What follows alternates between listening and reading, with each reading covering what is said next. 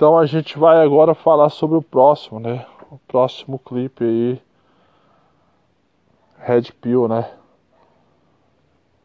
É... Então vamos lá.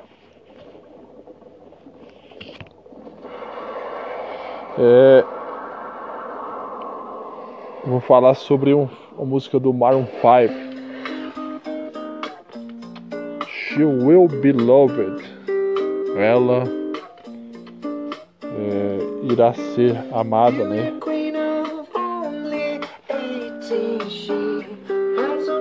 Cara, esse clipe é um red pill, mas um red pill mais leve, né? Mas não deixa de ter a sua, a sua, sua parte red pill, né? É um clipe que mostra aí o, o nosso camarada aí do do Maroon 5 numa mansão bonitona, tendo uma festa. E aí ele tá com a namorada dele, que é uma, uma ninfetinha bonitinha. E aí tem uma milf, né? Toda bonitona que tá toda se exibindo pra ele, bêbada. O bicho vai lá socorrer a mulher. E aí a gente vê que ela tem uma paixão por ele, ele tem um caso com ela. A gente não sabe se realmente a questão aí do, do clipe, né? A música não fala sobre isso, mas se o clipe fala que esse cara conheceu é, a sogra, né? Ou até que poderia ser a sogra, né? A mãe da, da namorada dele, ou poderia ser a provavelmente até também a madrasta da mãe da, da namorada dele, né? E aí ele começou a ter esse relacionamento com a menina, só que aí acabou se apaixonando pela sogra ou pela, pela madrasta da, da, da, da namorada dele. E aí eles vivem esse caso aí proibido aí, ela é casada com o sogro dele, pelo que parece aqui. E é, é isso, a música também tem muito a ver com isso, né? E ele fica vivendo dividido, né, entre a, a namorada e a sogra que é inclusive a Kelly Preston, né, velho? Que é a, já faleceu essa atriz, né? Era, é era esposa do John Travolta, fez vários filmes bons aí nos anos 80, 90. Acho que o papel mais marcante dela, na minha opinião, foi o naquele filme A Primeira Transa de Jonathan, né? Que ela é a, a garota mais sensual do filme, né? E assim, a mulher é mulherão, cara. Ela é mais bonita até que a filha, né? Se for ver no clipe as duas aqui, ela mesmo sendo uma milf, ela é mais bonitona, chama muito mais atenção, mais sensual do que a filha, que é bonitinha, mas falta ela os atributos brutais que a, a mãe ou madrasta tem, né? Isso é, de, em termos de, de de Red Pill aqui não tem tanta coisa que a gente tenta falar, mas é a questão, né, do, do cara se meter numa, numa situação confusa aí com uma mulher casada. Uma, e nesse caso é a própria sogra dele, de certo modo, aí complica mais ainda essa situação aí. Então assim.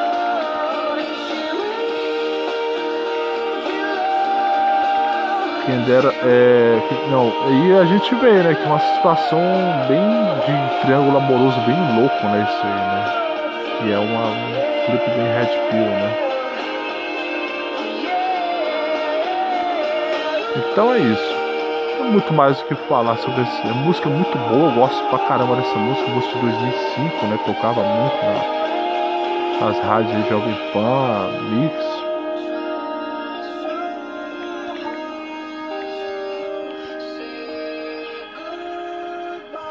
É isso. Acho que não tem muito o que falar mais sobre essa Red Pill desse clipe, não. E a gente vai seguir pro próximo, né? O próximo clipe aí que eu vou comentar aí.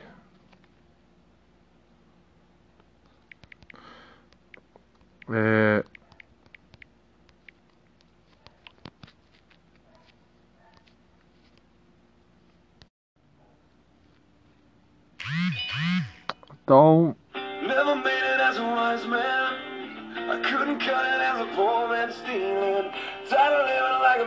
Próximo clipe aí, né? How You Remind, do Nickelback. música boa pra caramba. De 2003. 2002, na realidade. Boa pra caramba. E assim, eu posso falar sobre esse clipe. Esse clipe aí ah, né, o que a gente vive em relacionamentos extremamente que causam dano psicológico, traumas gigantescos, criam fantasmas na vida da pessoa, né? O cara terminou, acabou o relacionamento, mas ele vive assombrado pelos fantasmas daquela pessoa que parece uma entidade, um demônio, uma assombração. Que onde ele vai, ele enxerga aquela pessoa aquela pessoa volta para assombrar o tempo todo nos, detalhes, nos lugares onde ele passa. É sobre isso que o clipe fala mais ou menos. E mostra de uma maneira pecado, né? Que ele fica vendo o tempo todo ela. E você vê que tem a questão até da fotografia, pelo que eu tô olhando aqui, porque olha só, mostrou muito bem isso agora na cena que eu vi. O mundo dele é um mundo sombrio, cara. O mundo dele, a fotografia quando ele tá sozinho, é, meio azulada, meio sombria, meio apagada. E aí quando ele tem esses delírios com a mulher, né? Aí de repente fica cores quentes, cores meio como se estivesse ensolarado. E aí quando ela vai embora, esse fantasma dela, ele volta tudo a ficar novamente escuro, sombrio. É isso que é a vida, cara, de o cara que tá vivendo essa fossa, cara, esse esse negócio aí, nego vem com babaquice de sofrência. Isso é coisa para retardado, cara. O cara. Crítica de relacionamento malfadado é isso aqui, um clipe inteligente, bem trabalhado, com uma música bem foda, é, com letra boa, melodia boa. Isso aí que é digerir um relacionamento mal resolvido com dignidade. Nickelback How You Remind. É isso aí. E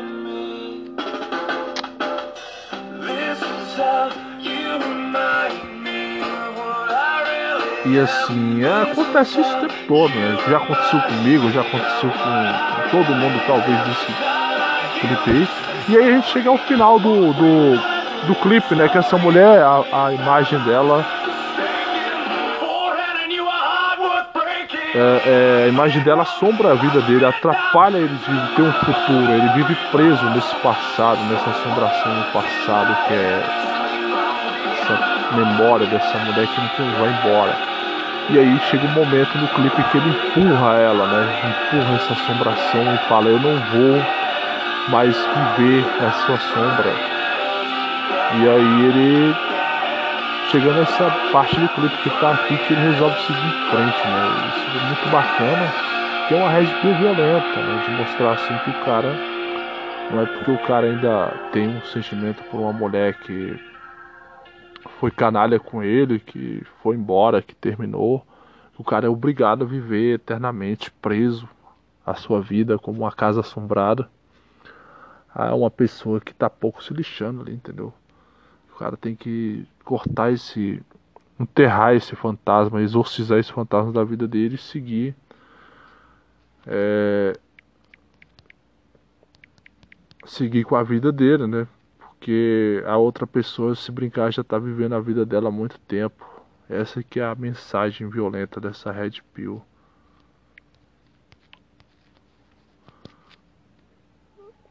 Então, Vamos para a próxima crítica aqui de Red Pill de clipe aqui.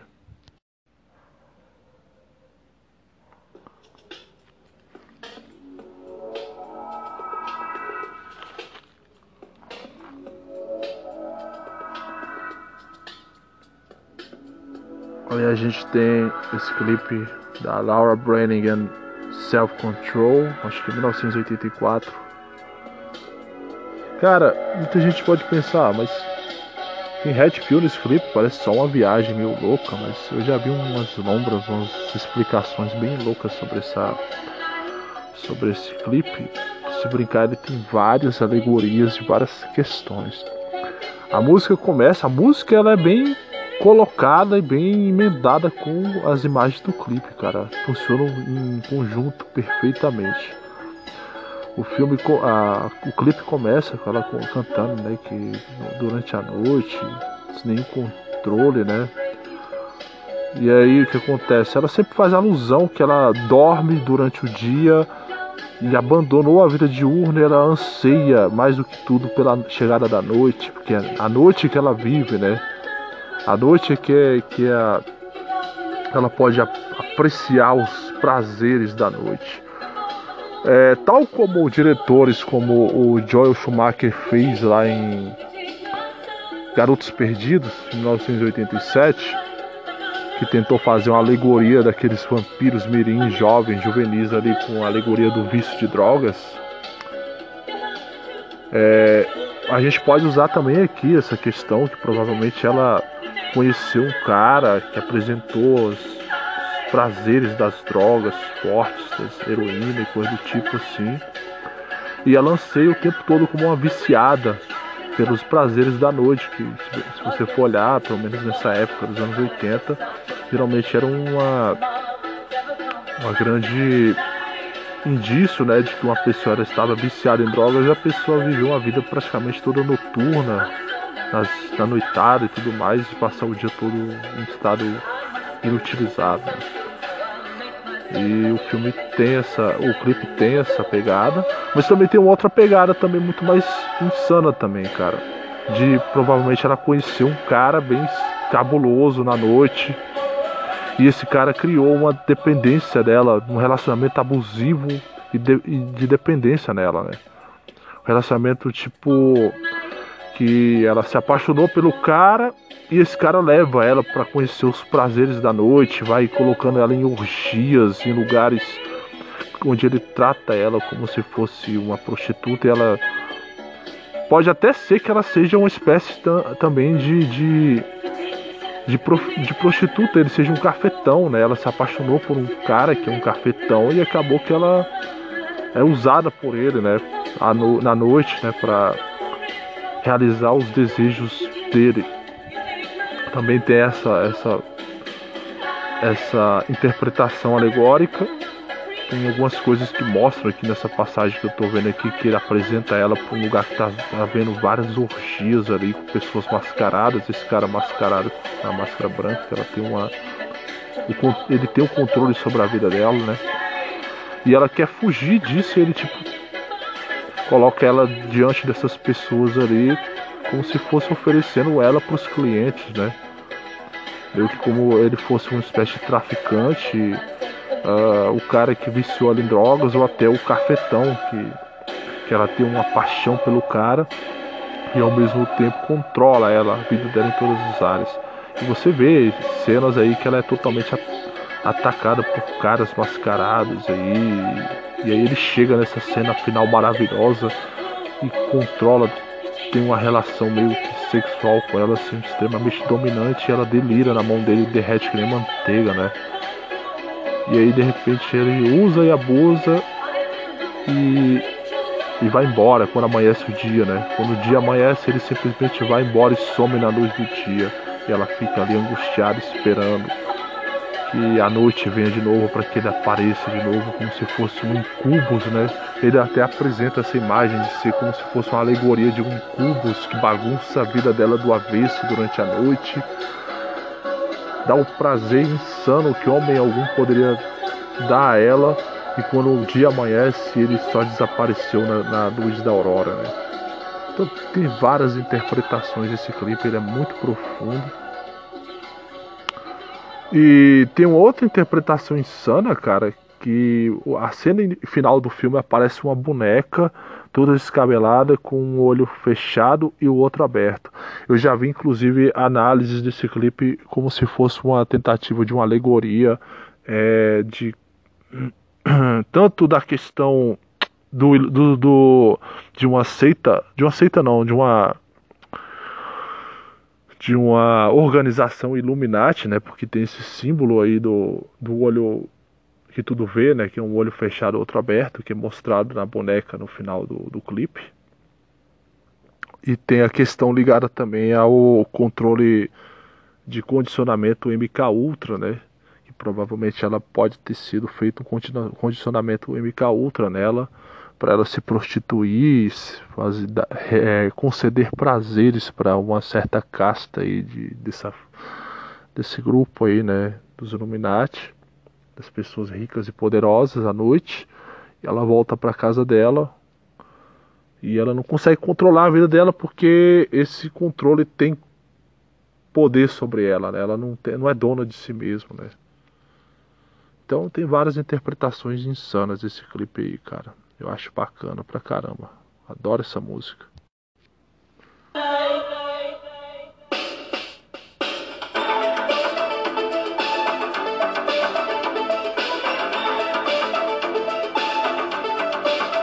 E para finalizar os clipes Red Pills, a gente tem Pet Shop Boys, Domino Dance, 1989.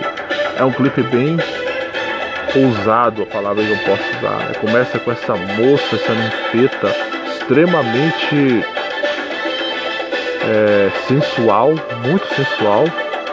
E aí tem um jovem rapaz que ele tá sem camisa, com a calça branca aí coladinha, que ele você não sabe se ele é o namorado dela, mas ele cai que nem um patinho na mão dela. Né? Ela seduz ele, entre aspas, e ela brinca com ele como se ele fosse um boneco na mão dela. E a alegoria que mostra isso aí era ela amarrando uma faixa no olho dele e rodando ele como se ele fosse um, boneco, um brinquedo. Ela usa o corpo dela, extremamente voluptuoso, para seduzir ele e fazer ele de otário ao mesmo tempo. É,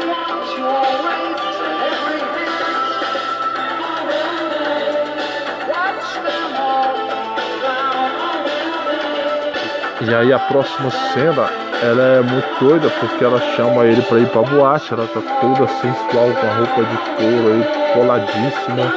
Eles vão pra boate. E aí na boate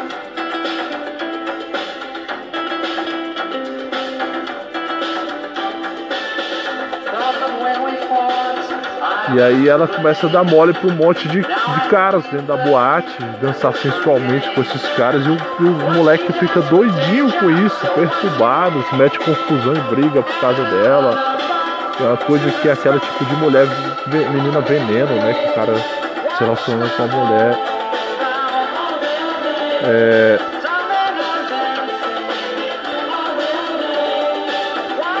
E aí o que acontece? Aí no outro dia ela tenta compensar. Não é nem ele, é o amigo dele, dele. E aí leva um amigo dele pra cachoeira, começa a ter uma sensualidade pesada com ele ali na cachoeira. E aí tem uma cena que eu acho muito polêmica aqui agora, que ela tá lá toda, toda, toda lá no, sensual lá lendo uma revista em casa e chega um cara, uma cara de ser mais velho, que fica espiando ela. E aí você não sabe se é um tio dela, se é um um padrasto dela, ou então o pai dela que, que é, acaba tendo uma tara por ela. Você não sabe dizer isso, parece ser na casa dela essa pessoa, né? E aí o, o clipe vai mostrando que todos os homens são loucos por ela. Onde ela passa, os caras ficam malucos, a testosterona sobe no pico, os caras brigam por ela, se matam por ela, e a cena final ela tá aí andando com uma roupa totalmente sensual aí, no meio dos cavalos aí, esses amigos começam a brigar um com o outro, que ela seduziu e sai, termina o clipe eles brigando um com o outro aí na praia. É muito boa essa música, o clipe também é muito bom. É uma red pill violenta, mostrar aí mulheres que elas adoram tornar a vida dos caras um inferno, né? Usam os caras como se fossem brinquedos, né? E jogam amigos contra amigos, destrói amizades. É muito insano isso aí, cara.